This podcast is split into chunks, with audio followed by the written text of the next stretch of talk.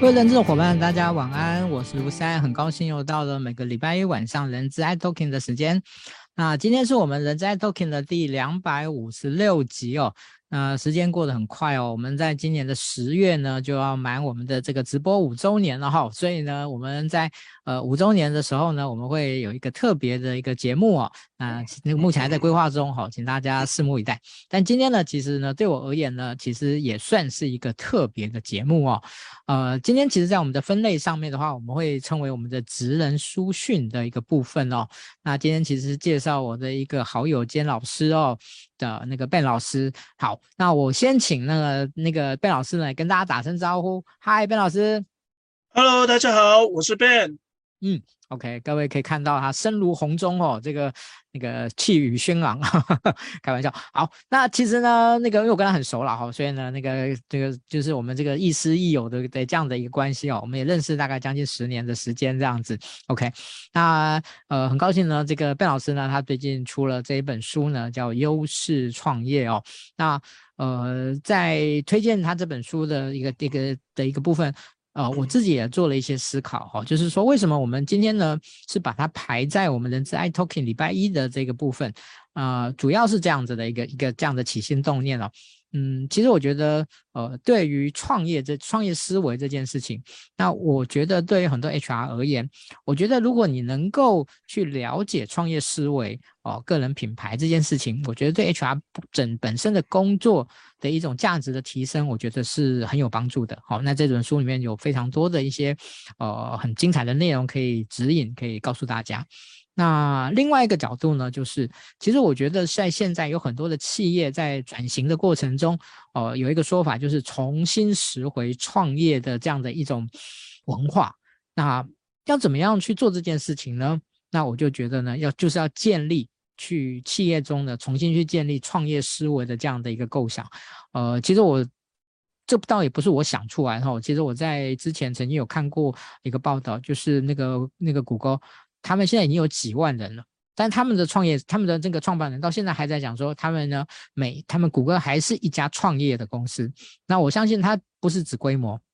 他指的是。哦，谷歌希望能够永远维持每一个谷歌人都有一种创业思维的这样的氛围跟文化在，所以呃，在面对这样的一种转型的过程中，那我觉得人资工作者如果能够去了解创业思维，进而将这个创业思维带回企业中，那我觉得是一件非常棒、非常重要的这件事情。好，所以呃，从这两个角度呢，所以我。今天呢，特别邀请了呃贝老师呢，来跟大家来分享他的这一本呃优势创业的这一本新书哦。好，那这本新书呢，哦，我想呃现在呢刚上架哦，但是呢听说呢就有不错的一个成绩哦。那我想今天呢呃推广给大家呢，大家呢看了哦，你绝对不会失望的。OK，好，那今天呢，我们一样哦，就是帮我们把今天的直播呢分享到您个人的动态。那我们呢，在今天的最后呢，我们会抽出两本书呢，呃，那个贝老师的两本新书呢，来赠送给大家，还有赠送给大家。好，那今天呢，我们采用的形态呢，因为贝老师特别的准备了 PPT 啊，想要来好好的介绍一下呃这本书的一些精要的内容。哦，那我觉得这真的是太有诚意了，太棒的一件事情了。所以，我们今天采用的方式呢，呃。会是呃一个短讲，再加上中场的一个报告，然后再加上 Q&A 的部分，然后最后呢来做一个呃 ending，好，会是这样的一个形态。OK，好，所以呢，在接下来呢，我就把时间交给 Ben 老师。Hello，大家好，我是 Ben。那我切换一下我的画面，因为想今天。刚好趁这个机会，也跟各位分享一下我这一本书里面提到的一些内容。同时，我也想把一些内容，如果用视觉化的方式来呈现，可能会更有感觉。那我先介绍一下我自己。各位好，我是 Ben。我目前主要的身份其实有三个身份，那今年多出了第四个身份。那我一一的介绍一下我自己。各位，我是中小企业的辅导顾问。这几年来，专门在做一些企业教练，同时也有在做一些人才评鉴，还有做一些人才的发展、主管的培训这样的一个议题。所以这几年来，主要会是在做这些事情。那第二个部分跟创业有关，我呢也会辅导一些创业团队，在一些创业育成中心以及政府的一些创业机构来做这样的一个创业的辅导，会帮各个不同的创业团队做这样的咨询辅导，帮他们去检视他们的商业模式。像明天早上我就还有一场青创会的创业咨询，那这是我的第二个身份，也跟这一本书《优势创业》有关。第三个身份其实是我从二零一三年一直到现在，我个人最喜欢的一个身份就是职涯辅导顾问，也就是帮助他人成为期待的自己。这件事情是我个人我觉得非常重要的事情，也是我的使命跟价值观。我认为，如果人人都知道自己重要的价值观，知道自己的方向在哪里，那我们整个国家跟整个社会，大家就会很和谐，因为人人都知道该为什么而努力。所以第三个身份是我个人最喜欢，也是我最久的一个身份，将近十年时间投入在这边，也帮助超过四位数字伙伴，帮他们做所谓的质押咨询。那我个人不太喜欢做讲人家叫做个案，因为我认为。虽然我们可能用之前才会写到个案，但我认为他就是一个活生生的人，他不是一个文件，所以我尽量在口语上面，我还是会以就是咨询的伙伴，因为我认为在咨询的过程中，我在分享我的一些引导跟分享一些我的一些经历，还有呢引导他去想清楚他的问题，同时呢透过他的生命历程也能带给我收获，那这是我这些年在做的事情，那。我个人在出这一本书的时候呢，其实我有一个初心，就是我经常在各个就业服务站以及各个机构，不论是创业团队或是就业服务站，我都遇到一个很直接的现象。什么现象呢？就是在现在的职场里面，我们大家都活得非常的辛苦。我们都说我们有很多残酷的挑战，不论是我们自己，小到一个员工，大到公司的老板，他也担心。就像我们这几年大家所遇到的 COVID-19，它就是一个标准的黑天鹅，也就是事前没有人知道这件事情会来临，但遇到的时候，很多的企业老板头就很痛了。所以在现在职场，小到个人，大到公司的老板，都要去为这个职涯的瞬息万变、职场的瞬息万变做准备。所以过去我们认为高学历就会有所谓的好的出路。那现在我们都知道了，现在没有所谓的一个这样的一个对等的一个关系。你有高学历，不代表你未来就会有好的出路。那可能是我们上一个时代，我们父亲那个时代的一个思维。但现在我们更在乎的是，你有多少能够立即帮企业解决问题的能力。所以呢，当职压趋势的改变，每个人都要重新的重塑自己，重新的适应环境。像以我为例。我们过去都是以实体教学为主，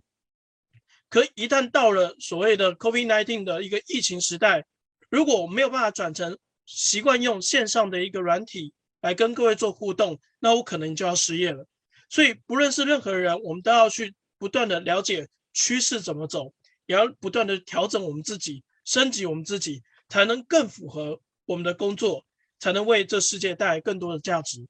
那反过来，我们每天辛苦的工作，每天不断的 update 自己。但是我反过来，我经常会跟那些来跟我咨询的人来问一个问题，就是什么呢？就是我们为什么需要工作？是的，很多人都说要工作要工作，但是我们为什么要工作这件事情？Why？也就是说，我们毕业之后，我看着我们看着我们的学长姐。或者是听从爸爸妈妈所说的，我们需要工作，但是很少人在好好的思考工作这件事情对我来说，它到底有什么样的意义？当然，很多人会有不同的答案。我们工作是需要学习、累积未来的职场竞争力，还有结交人脉，这些都是，这些都是工作本身带来的一些意义跟价值。但反过来，有一个最核心的议题，也是工作中我们最需要获得的。我相信绝大多数人也是如此，包含在荧幕前的你也是一样。我们为什么需要工作？不管有再多的一个意义跟价值，都回不到，都一定没有办法离开这一点。这一点是什么呢？就是我们每个人要工作，因为我们要赚钱了。是的，赚钱这件事情呢，才是我们工作中其中一个很重大的一个原因。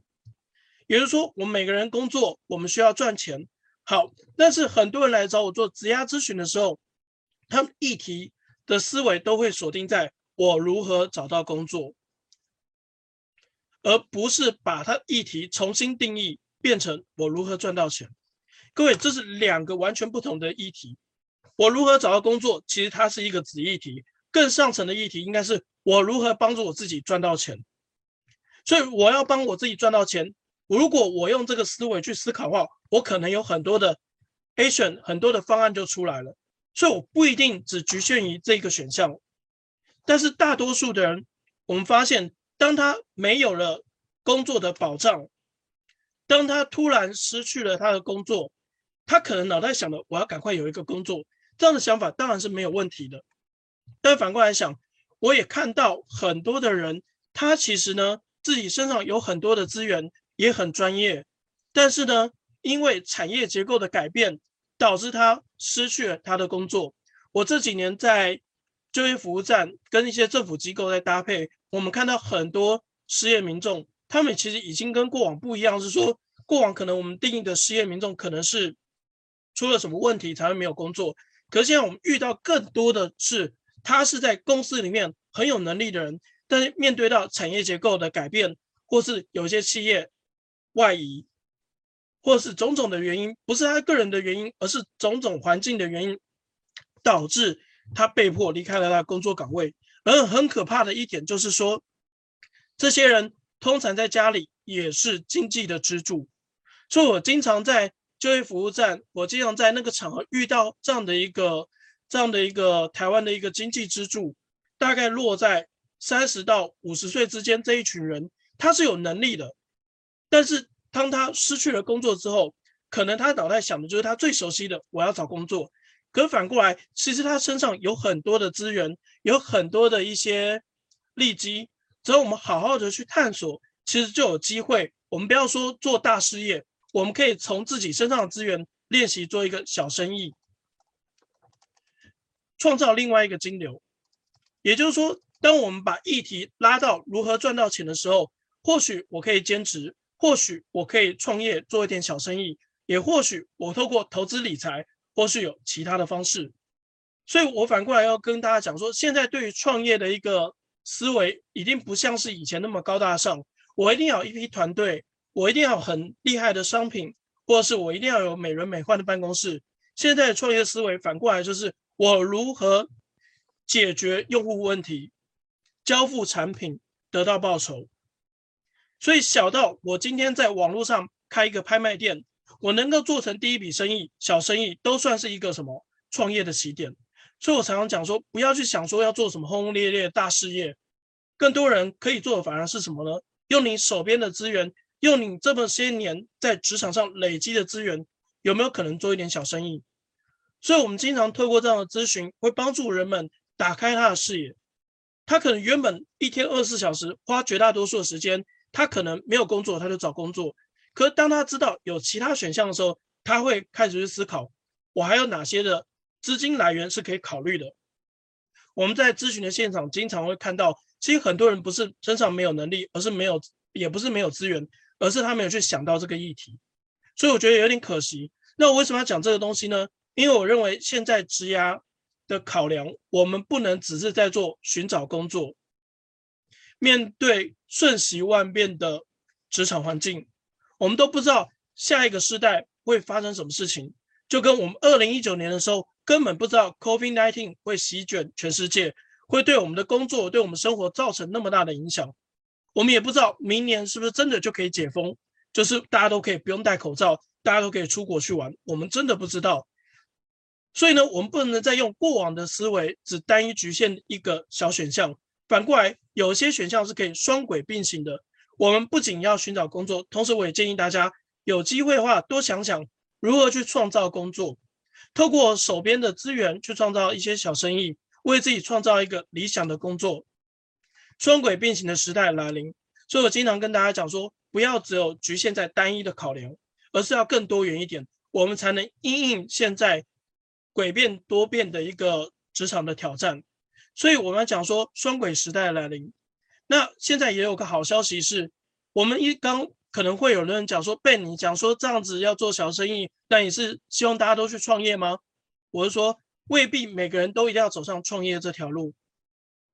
但是我认为每个人都要有创业思维。什么意思呢？我认为的创业思维就是你要有商业思维，从商业的核心本质，我们古代最原始的商业行为就是买跟卖，进一步有演化出很多的商业模式。其实。我们讲的商业创业创创业思维，更进一步来讲，就是商业的本质。如果当今天我突然之间失去了任何的保障，没有了公司的依靠，那我从商业的本质思维里面可以为我带来什么样的价值？这是我经常可能会提醒大家的。就跟刚刚世安哥讲的，就是连谷歌他都不断的倡导说，我们是一家新创公司，即便他已经走到那么多年，到了今天。他还说：“我们是一间新创公司，为什么呢？因为商业本质就是在解决问题。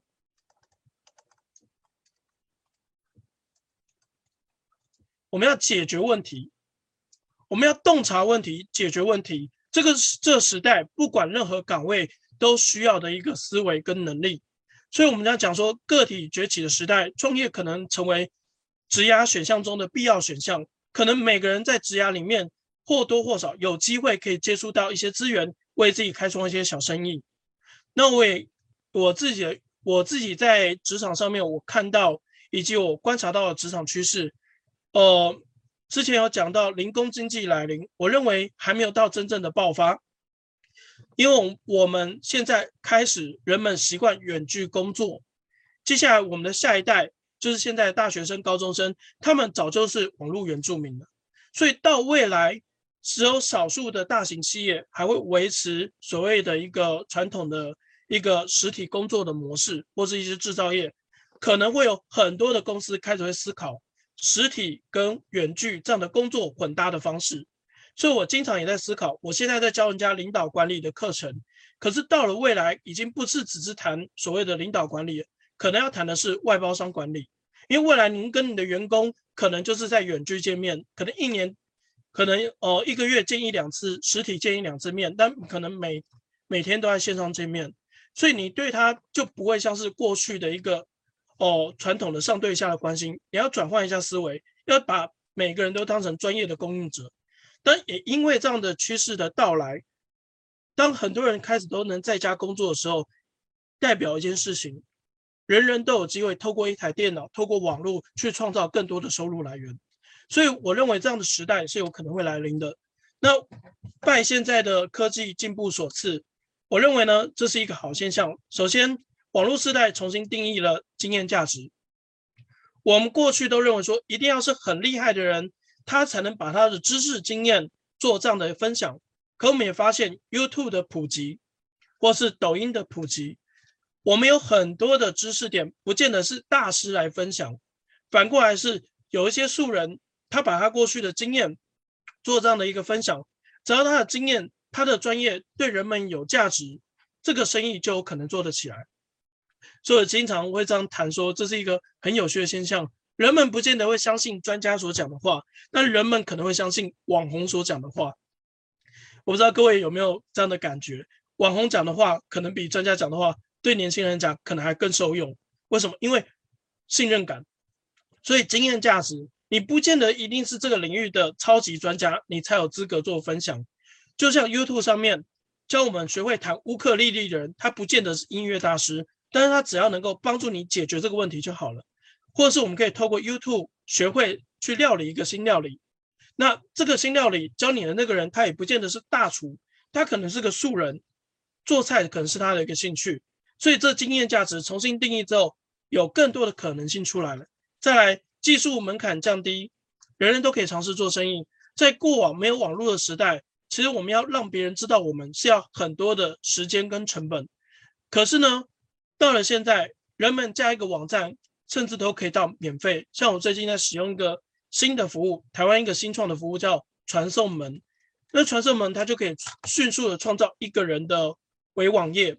那对于打个人品牌来讲，是非常适合的。但也慢慢的朝向，就是说，不仅是个人品牌，到小公司也有机会做这样一个微网页。像现在各种的架站软体，各种的一个通讯软体，现在都非常的发达，在过往都是要收钱的。所以呢，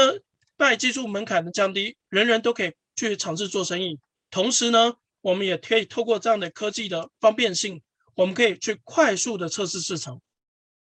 过去我们可能要测试市场，可能都走实体，可是现在我们去测试一个议题，我们透过网络可以先发问卷，先调查，先去了解大家的想法。所以有一些创意是可以快速的去做验证。那我们也会听到很多人在讲说，Ben，那我们该怎么样去找到适合自己的方向呢？其实，呃，因为今天是一个短时间的分享，我在书里面其实有讲的比较比较详细，包含到怎么去踏找寻自己的价值观，怎么从价值观里面再去连接自己适合的工作，还有包含到我在那一本优势创业里面也提到。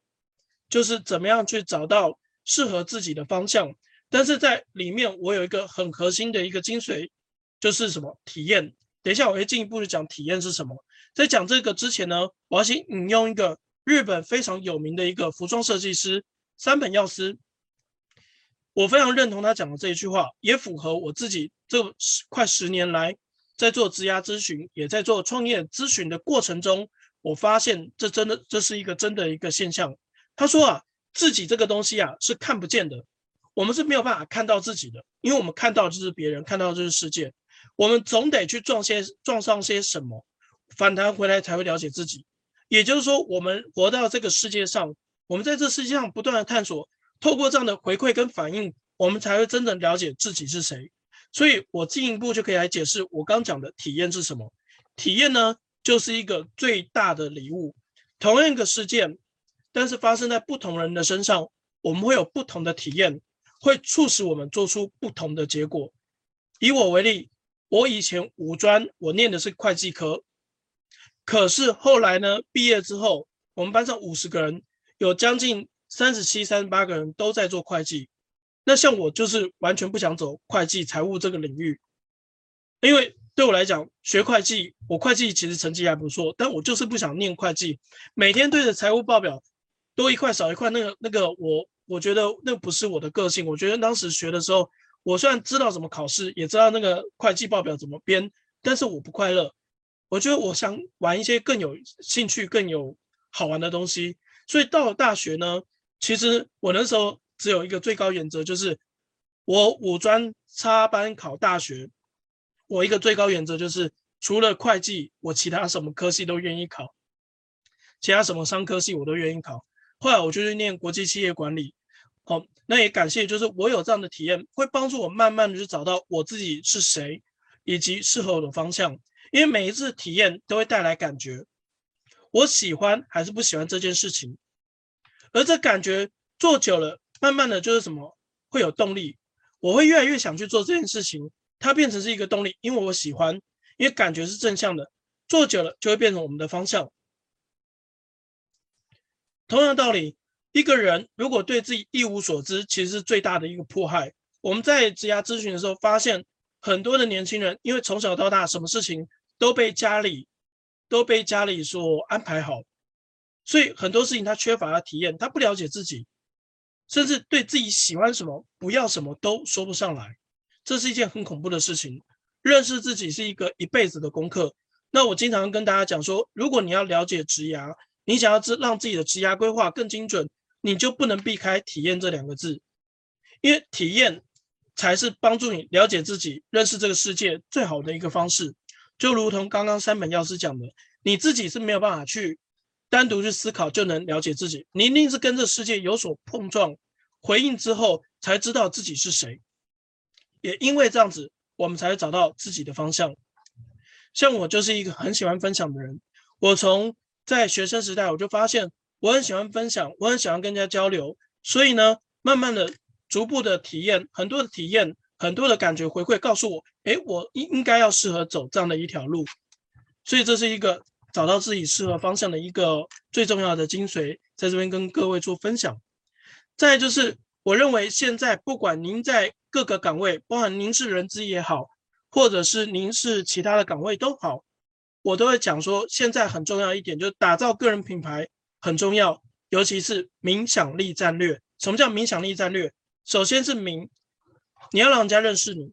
进一步慢慢的什么想就是影响力。当人家认识你，慢慢愿意跟你来往，到最后信任你，把一些案子或是把一些重要的责任委托到你身上。所以影响力不只用在创业，用在个人的职场也是非常受用的。那我们现在来讲影响力的名是什么呢？首先就是我们要坚持做一件事情，滴水穿石。我们要相信滴水穿石的力量。很多人说我很专业，所以我很厉害，所以呢，我不怕别人不了解我。我认为就是产品够好，就一定会有人知道我，或者我专业够强，人家就一定会知道我。其实，在这个逻辑下面，这个逻辑慢慢的已经被挑战了。过去古人会说“酒香不怕巷子深”，可是各位都知道，现在呢，在一个网络时代，你哪怕是经营一个 YouTube 或者你经营一个粉丝团，上面何其多，有更多的选择。所以现在是什么呢？是这个巷子深到我们无法想象。但你要怎么样让人家知道你滴水穿石？你长期以来一直默默的在一件事情不断的努力，让人们认识到你。所以我说这个策略不只是用在创业，用在个人也是一样。你锁定一个领域，不断的去分享有价值的文章，慢慢人家会相信你是这这个领域的专家。如果我们今天是在职场里面，我们是在给人家当雇员的，我们是上班族也是一样。我一直专注在某几个领域。然后一直有这一方面的产出跟成绩，慢慢的人家就会相信我是这一方面的一个什么，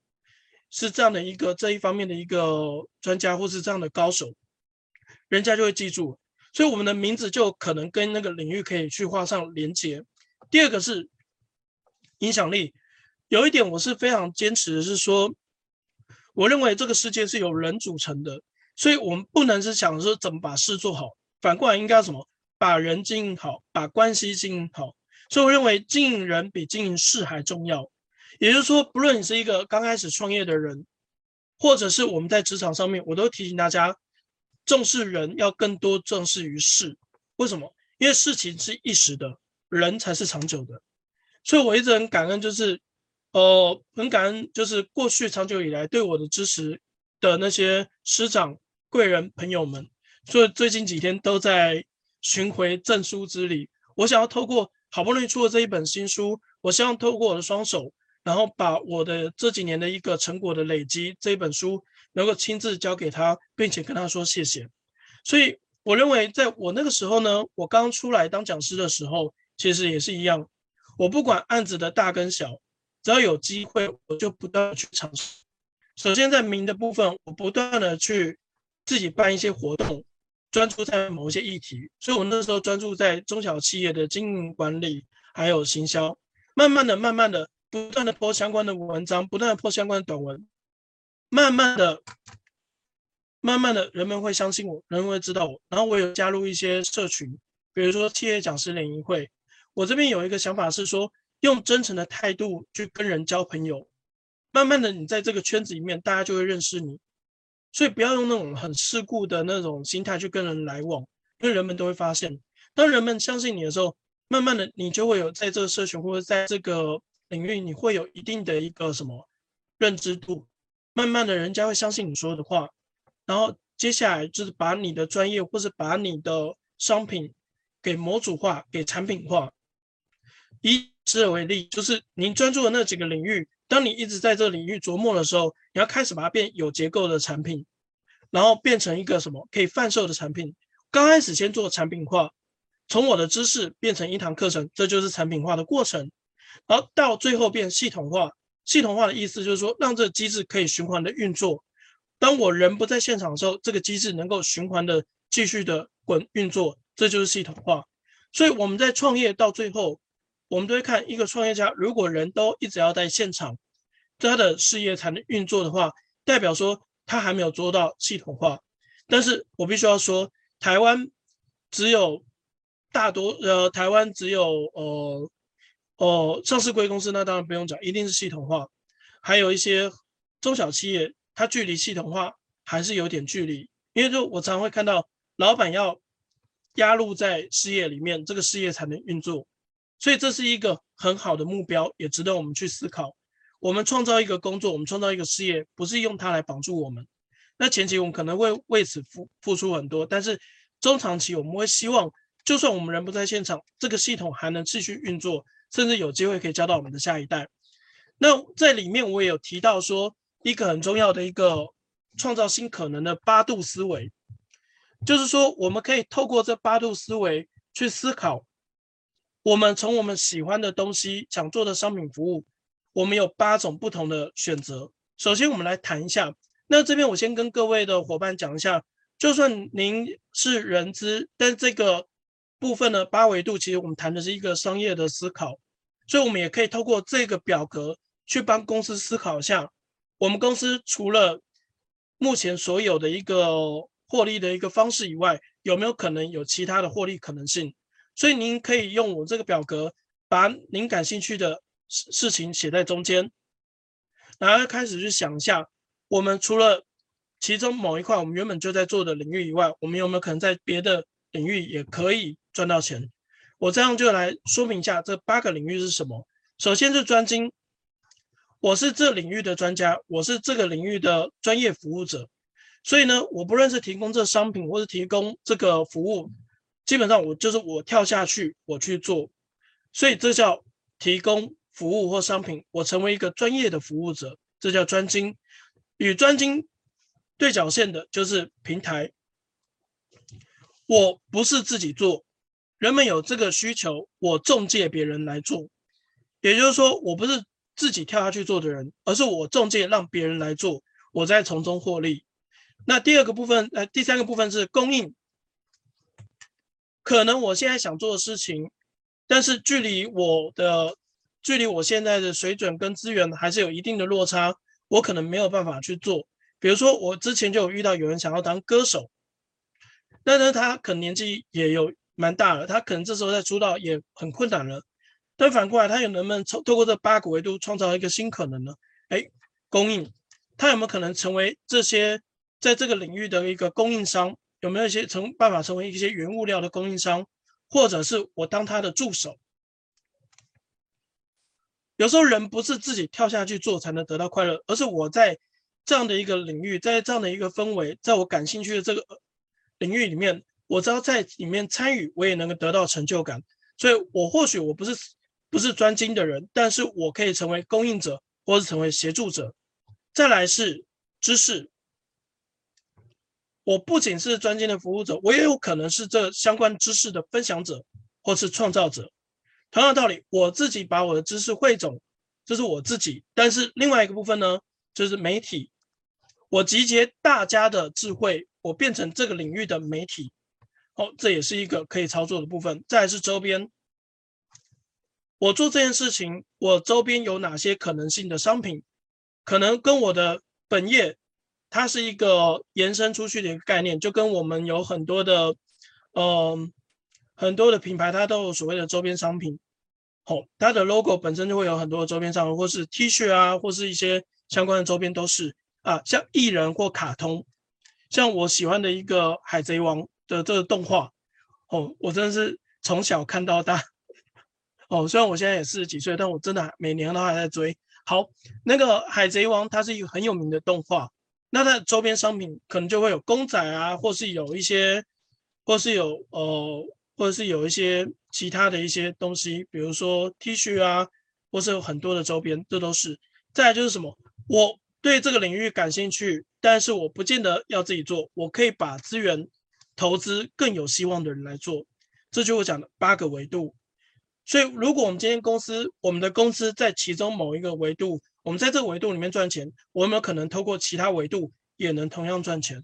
这边我举我自己的例子。像我自己呢，我想要做职涯咨询辅导，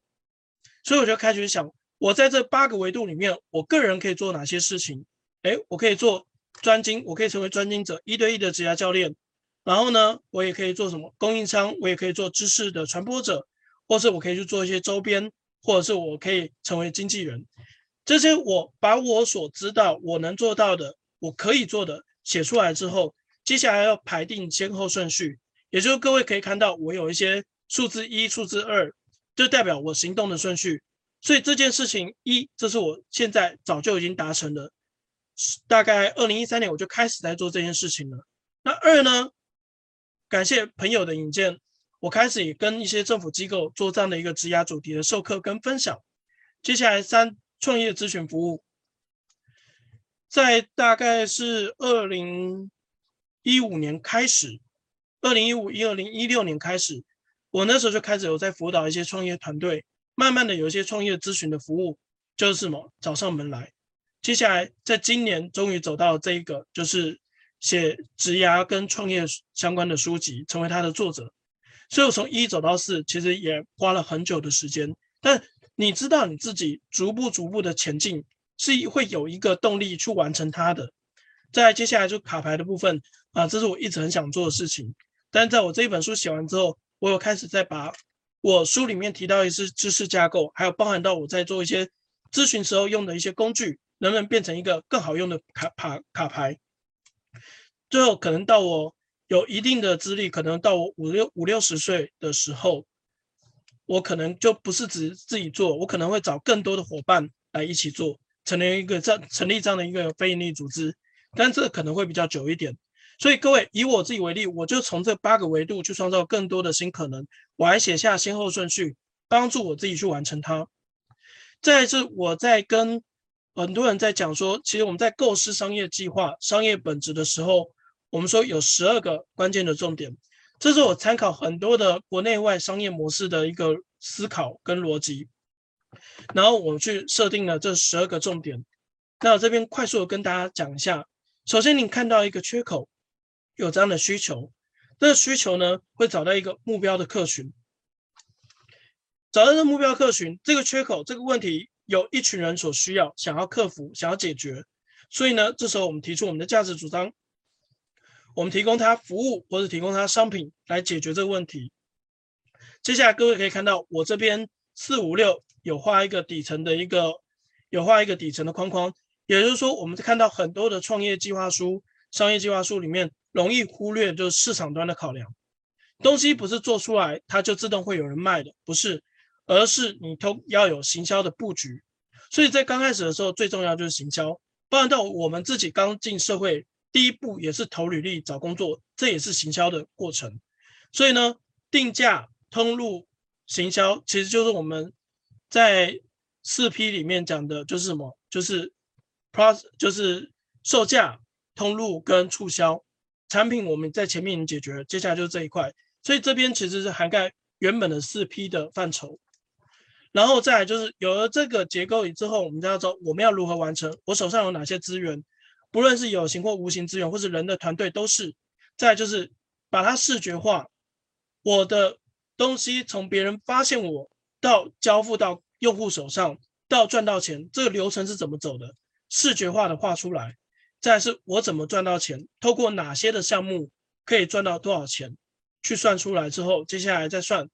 诶，这几年这预估这两到三年，我透过这样的方式赚钱以外，我还会有一些开销成本。接下来就是财务预测，当我的九减十就是我们的财务预测，也就是说我在九这边我做三到五年的获利的预估，接下来做三到五年的什么成本预估。当这两个相减之后，就是我们的三到五年的什么财务预测。最后十二就是融资跟投资。如果你不需要别人融资你或是投资你的话，这时候其实可以不用做的。再我要跟各位分享我自己在这个领域最常跟大家分享就是即刻行销思维。我自己也用这样的一个思维去帮助到很多的创业团队去找到一个客群，因为我们都知道很多的创业团队刚开始的时候是没有资源的。所以他没有办法大力的打广告，这个时候我们可以用这个思维去一步一步的来帮自己建立很多的名单。首先，我们要研究我们的客群，我的目标客群到底是谁？这边要定义的非常的清楚。找到这一群人之后，接下来去思考哪些单位有我们这些目标客群。这时候呢，这些单位它有我们要的目标客群，但你要怎么跟他合作？答案是你跟他不是竞争关系。你跟他是可以互补的，或是相关的，也就是说，我常讲一句话，就是你的主要服务就是他的附加服务，这样子他就会跟跟你合作了。接下来对这个单位呢，你要设计合作提案，去说服他，你为什么跟我合作，你会有好处。再来呢，持续的合作，透过这样的合作的方式，也帮助你去得到很多的什么客户名单，得到很多的一个市场机会。所以我自己也是透过这样的方式，我跟金周刊合作，我跟时报出版合作，透过这样的方式，我办了很多的一些大活动。各位可能看到这个活动，也有在杂志上面有刊出，也有在哦媒体上面有露出。各位可能说，哎，这个活动的筹办是不是要很多人？没有，其实都是有少数人，主要是我，我在做这些筹办。那为什么我可以跟这些单位合作？就我刚讲的，我他们有我要的客群，然后我提供的方案让他们很难很难拒绝，因为对他们的利多其实是可以预测到，是可以看得到的。所以我也自己也在用这个方式不断去实践去合作。那这样思维也帮助到很多的人。再就是我想最想讲的就是款待。对很多的小企业，他如果要赢过大公司，那你就是要什么款待？款待就是超越制度化的福利。我这边最常讲的一句话就是把关系做进来。这句话其实跟我也是我在过往在顾问公司，我在人资领域的时候，我的前辈在跟我分享的。包含到我自己就创业的时候，我也发现到这件事最重要，就是你不要只是想着做生意。而是怎么样去跟你的用户缔结关系，让他长期愿意跟你合作，把关系做进来，而不是只想着把商品卖出去，因为只有关系才会长长久久。我这边举我一个辅导的例子，有一个果汁店，他有观察到他的用户大多数都是女性，所以呢，他有观察到那些女性呢，他们以那种呃老师、公部门的那种政府机构的公务员为主，这个时候呢。他有观察到他们，哎，怀孕了，他会记下他们大概什么时候会生产。等他生产之后，再来到店的时候，就会问他说：“哎，小孩生了吗？你好久没来了。”他这样子啊，哦，辛苦你了。我们这边有准备一个宝宝礼，宝宝里面就是宝宝礼就是一个礼盒，然后里面有一些就是对新手妈妈有一些就是有一些哦，有一些东西就是可以帮助新手妈妈哦。那里面那个整包的价值大概才两百块，但会让人家收到之后会很贴心，因为因为大公司不见得能做到那么细致的服务，但是小公司可以，因为每个客人都很重要，所以款待才能让我们的客户真的愿意跟我们继续的合作，也是小资创业最可行的客服策略。你不要想一下子扩大很多的客群，而是要把每个客群做深再转介绍。这才是一个好的方式。再就是，呃，世安哥有提到说，哎，其实，哦、怎么样去培养员工创业思维来增进工作绩效？我觉得一个最最重要的思考点就是，每个人都应该把自己当成是一个独立的公司来经营。也就是说，我们在在企业里面，我们学会了很多的方法论，其实都可以用在自己身上。比如说 OKR，我常讲 OKR 这个议题，OKR 能不能用在自己身上？可以啊。你用 OKR 也可以制制定自己个人的今年的目标。好，还有很多我们在学会的一些方法论，其实都可以用在我们个人身上。要把自己当成独立的公司经营。如果你把你的同事、把你的上司、把你的部署都当成是潜在的客群，我相信对维系这些关系，你就会格外的用心。包括我自己都是这样子。我过往在面对同事、跟同事还有老板的时候，其实我。有时候，但我会犯错，但我一直很珍惜跟他们之间的关系。久而久之，当我离开了工作岗位之后，后来他们还会再继续找我合作。因为在过程中，其实我发现，就是把每一个人都当成潜在的客群，这不是一个世故的想法，而是提醒自己，就是有一天不要小看眼前的这个人，有一天他可能也是我们一个可以合作的伙伴。所以这是从小到大我被培养的一个思维。那。我认为把自己当成独立的公司来经营，这可以因应现在的挑战。那我们从这几个构面，我们品牌行销就会谈到曝光啊，谈到很多的行销规划。同样的道理，你在职场上面把自己的事情做好，累积口碑跟实战经验，把自己的名字变得更有价值、更有竞争力，这就是品牌行销，也就是把自己当成公司经营。在人力资源选育用留，当然各位都非常的熟悉，但我要讲的是。我们如果用在自己身上，我们要找到自己的方向优势，要知道自己适合什么样的岗位，同时我们也会提升我们现有的职能，还有我去开发我的潜力，设定目标，落实行动，还有每年定期的自我盘点跟复盘。在财务规划，要知道每年呃每每个月的收支状况，到底要赚多少钱才能收支打平？还有我们要怎么样去控管我们的现金流？这其实都可以从我们在公司里面学到的财务思考里面去做这样的一个什么，用在自己个人身上。再来是策略思考，我们未来三到五年最重要的目的是什么？目标是什么？我们要是怎么样去设定这样的目标？我们要如何对自己做资源盘点，选择跟取舍就是策略里面最精华的部分。还有我们要怎么去做决定，以及我们怎样去评估我们的风险。也就是说，我们学到了那么多，其实都可以用在自己个人身上，把自己当成独立的公司经营，其实就能进一步帮助我们的工作绩效提升。再就是，我认为创业思维对人资工作者的价值，首先它可以帮助我们。去提升到老板的思维，去看这间公司的营运，因为整间公司谁最在乎这公司有没有赚钱，一定是老板，他最在乎这间公司有没有赚钱。所以，如果我们能够提升有创创业思维，我们就容易站在老板的角度跟他谈事情。在用户思维，我们要知道，哪怕我今天我不是第一线面对客户的业务人员，但当我有用户思维的时候，我就比较能够有同理心。知道第一线的辛苦，同时我也可以发现用户的一些使用习性，从中协助我们的其他单位找到更有价值的一些资讯，甚至帮助我们产品做创新。再去全局视野，我们之所以要把企业分成很多部门，是为了方便我们运作。但事实上呢，一个企业的营运，我们应该要有一个全局观，不是只是把自己部门事做好就好了。所以，当一个老板他创立事业的时候，他想的是怎么样让这个商品价值。可以传递到对的人、对的人、对的人面前，怎么样去获取到报酬？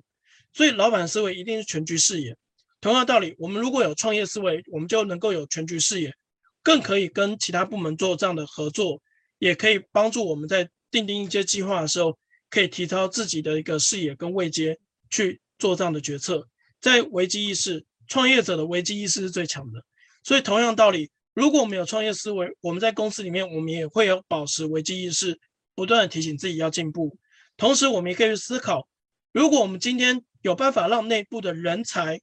留在公司里面，我们有这样的创业内部创业的机制，那其实对我们公司整体来讲，是不是一个更好的事情呢？与其放着让他出去创业，有没有可能他成为我们的供应商，或成为我们的下游厂商？再就是对自己的职业规划，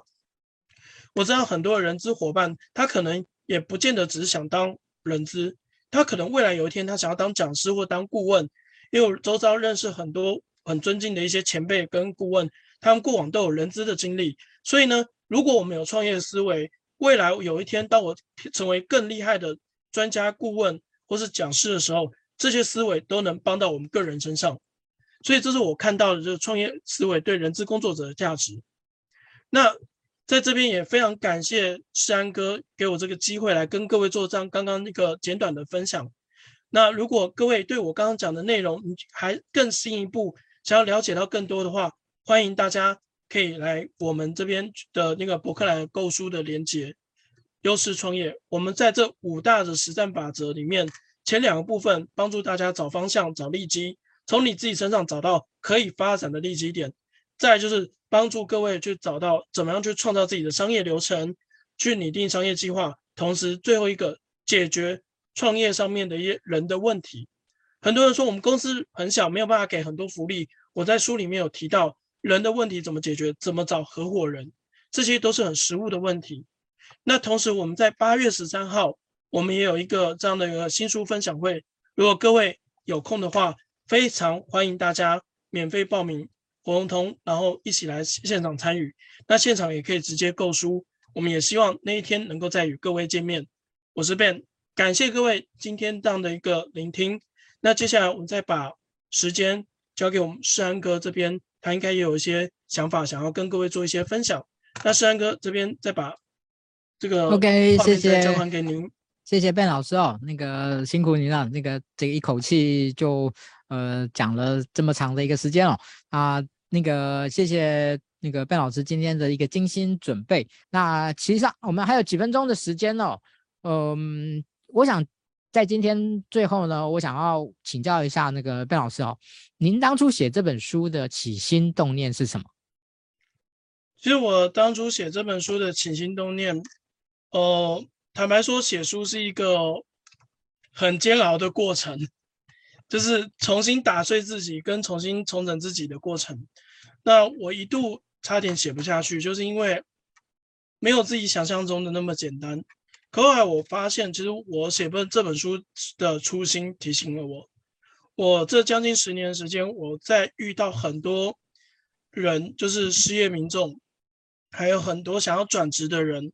我发现他们其实身上都有很多的亮点，很多的资源，或者很强的专业，但或许他们现在的状态不太好。可是呢，我希望能够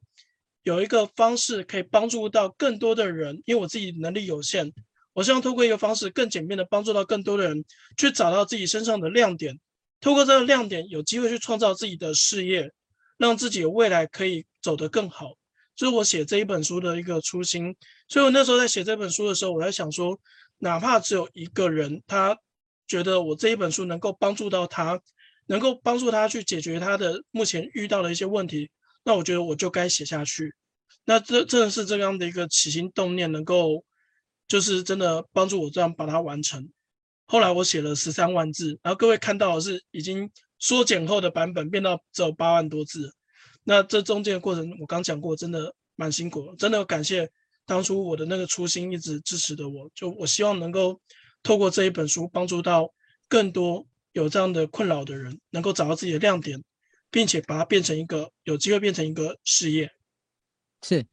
好，其实我真的觉得很棒哦，就是我觉得这本书呢，应该可以算是这个郑林老师的一个个人的里程碑哦，哦，因为其实这本书我自己看过以后呢。哦，我觉得非常有诚意的一本书。哦，什么叫做非常有诚意的一本书呢？就是呃，从十三万字减成八万字，那代表我觉得真的就是没有什么太多，就是真的没有什么废话。哦，就是每一个章节都非常的紧凑，然后呢，干货满满。哦，那那个呃，其实有很多的在里面他所提供的一些逻辑工具方法。哦，我都觉得呢是很值得大家呢哦去那个信手哦就可以拿来用哈、哦，我觉得都是非常非常棒的一个参考的一个框架跟工的一个工具哦。那我觉得呃其实可能你会说啊，我也都知道这些东西，嗯，话是这么说没有错，但是你怎么样把它放在一个有效的位置、对的位置哦，我觉得这才是功力之所在啊。OK，好，那今天真的很谢谢那个贝老师来跟大家呃做今天这一场非常精彩的一个说明哦。啊、我想大家都可以感受到那个贝老师的那个满满的 power 哦，就是呃急切的想要把他所有的东西呢呃推荐给你，传授给你，让你有所受益。啊、我觉得哦、光这一点呢，其实大家呢就应该感受满满。好，那感恩大家的观看，然后也感谢啊、呃、老师的这一个呃出席啊播控啊，我们今天的直播呢就到这边告一个段落。那我们啊，其实不是下礼拜见，我们礼拜三呢就有另外一场直播，我们礼拜三见，拜拜。谢谢大家，谢谢大家，大家拜拜，晚安，拜拜，拜拜。